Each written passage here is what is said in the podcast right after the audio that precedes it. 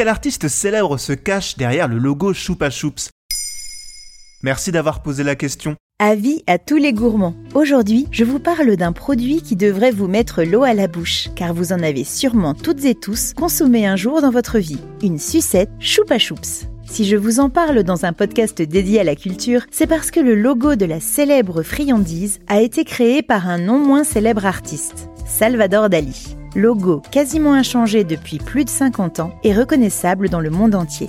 Elle date de quand cette marque de sucette On doit l'idée de la sucette Chupa Chups à l'entrepreneur espagnol Enric Bernat. En 1958, il est à la tête d'une fabrique de bonbons dans les Asturies. Pour se distinguer de la concurrence, il crée un produit pratique qui peut être consommé sans les mains, contrairement aux bonbons traditionnels. L'objectif est de le rendre plus propre pour les enfants. Il ajoute donc un bâtonnet qui leur permet de la tenir sans toucher l'aliment. Plus hygiénique et moins collant.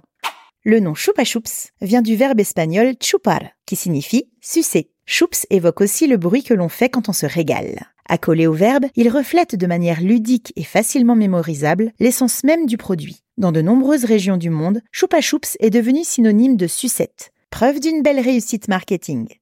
Les premières années, le logo se limite au nom. Chupa dans un lettrage noir et Chups dans une typo rouge style manuscrite. Et comment Dali en est-il arrivé à faire le logo de la marque? En 1969, 11 ans après sa création, Henrik Bernat veut booster les ventes de Chupa Chups et décide de repenser le design du bonbon. Il fait alors appel à l'un de ses amis, et pas n'importe lequel, puisqu'il s'agit de l'un des très grands noms de l'art de l'époque, Salvador Dali. Oui, tout le monde n'a pas le même carnet d'adresses. À la terrasse d'un café, l'artiste surréaliste griffonne une fleur jaune stylisée sur un vieux journal et y place le nom Choupa Choups en lettres arrondies. Simple et élégant. C'est également Dali qui suggère le positionnement du logo sur le dessus du produit et non sur le côté, afin que l'emblème attire immédiatement l'attention des clients.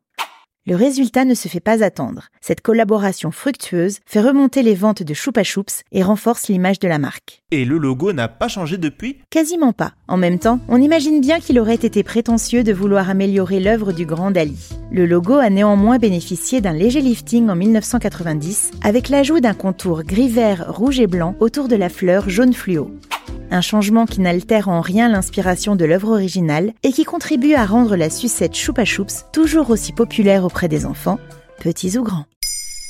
Maintenant, vous savez, un épisode écrit et réalisé par Béatrice Jumel. Ce podcast est disponible sur toutes les plateformes audio. Et si cet épisode vous a plu, n'hésitez pas à laisser des commentaires ou des étoiles sur vos applis de podcast préférés.